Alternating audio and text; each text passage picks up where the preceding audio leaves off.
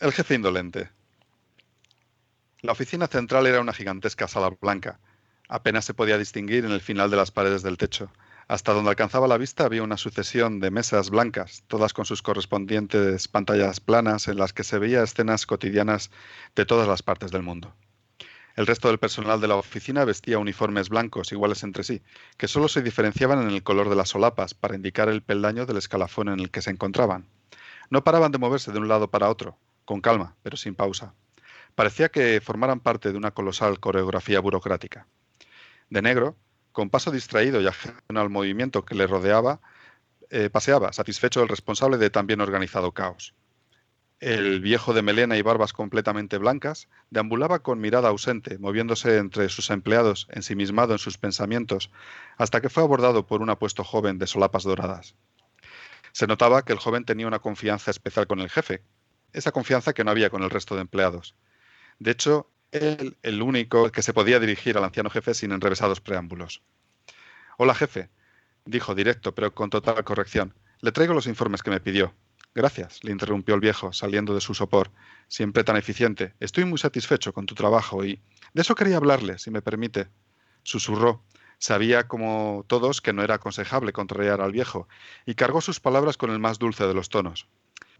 Llevo mucho tiempo con la misión que me encargó, y esta labor de servicios sociales me ha permitido conocer a fondo las grandes miserias y penurias que pasa la gente. El jefe hizo oídos sordos no le apetecía escuchar quejas y menos procedentes de su colaborador más cercano. Con la mano y gesto displicente detuvo el discurso del joven y continuó con lo que quería decir al principio. Sí, sí, sí, sí. Estoy muy contento con tu trabajo y estoy pensando en que puedas sustituirme de vez en cuando. Estás perfectamente preparado para asumir toda la responsabilidad. Has trabajado muy duro y te mereces este reconocimiento. El halago y tan estupenda oferta no parecieron hacer el efecto esperado en el joven de solapas doradas, lo cual contrarió al anciano, que de repente recordó la queja inicial que tanto le preocupaba a su futuro sustituto.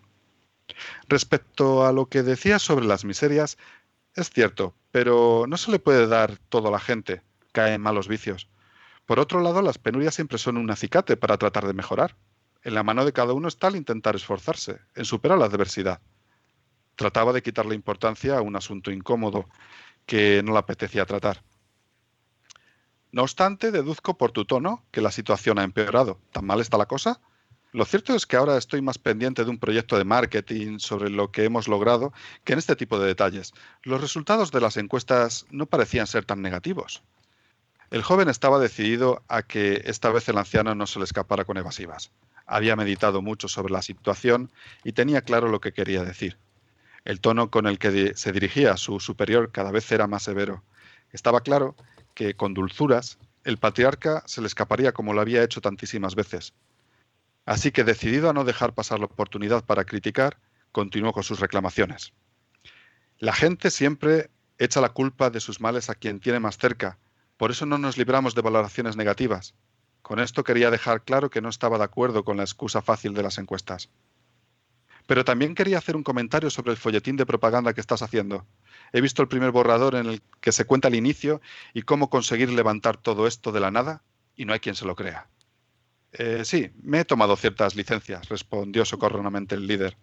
Pero a mí me gusta cómo queda. Y estoy seguro que habrá muchísimos que ni se plantearán ponerlo en duda. ¿No te parece divertido?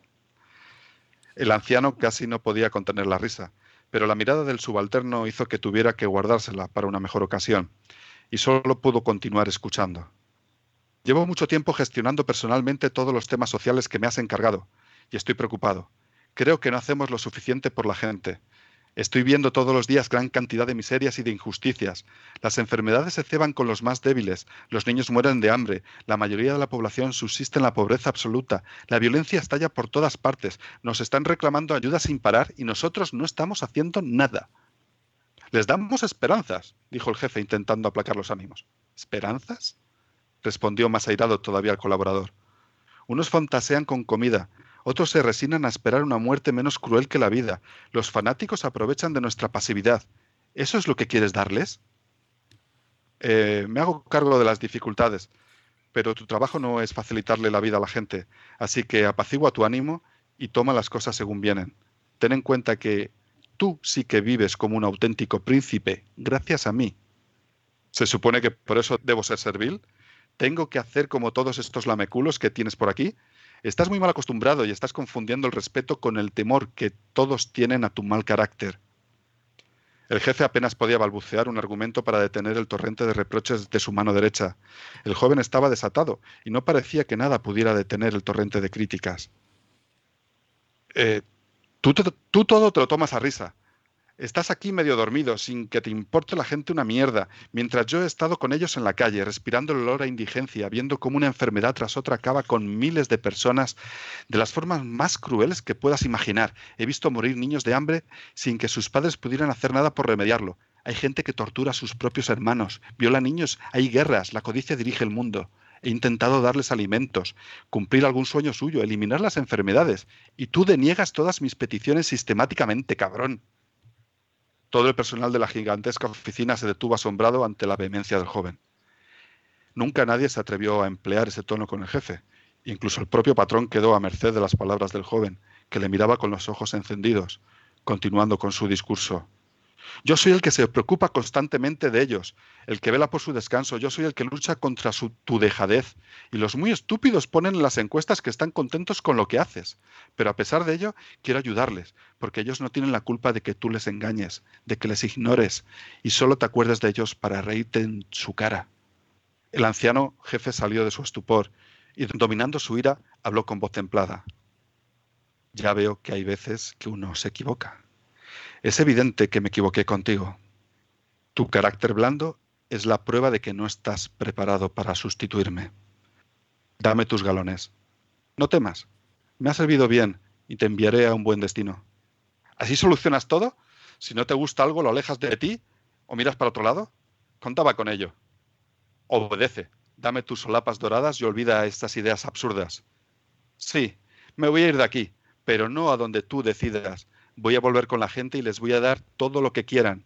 Voy a hacer todo lo posible para que su vida sea mejor. Les facilitaré medios para que alcancen sus anhelos. Sé que no tengo la infraestructura que tú tienes, pero lucharé. Sé que toda tu propaganda barata irá contra mí, pero no me importa. Prefiero todas las calamidades antes de estar un segundo más en tu presencia. Y, mirando a toda la sala, el que esté harto de este anciano déspota se puede venir conmigo también. Acto seguido se despojó del uniforme lanzándolo con desprecio a la cara del jefe y dándole la espalda dio el primer paso de su camino sin retorno. Unos pocos le imitaron y pasaron rozando al jefe con descaro, que atónito observaba una rebelión que nunca había pensado que pudiera suceder. A mí no me lleva la contraria a nadie, gritaba el anciano herido en su orgullo. Nadie. Regresad, desagradecidos. Airado, frustrado y estallando en furia infinita, solo pudo masticar un rencoroso Lo vas a lamentar. Lucifer.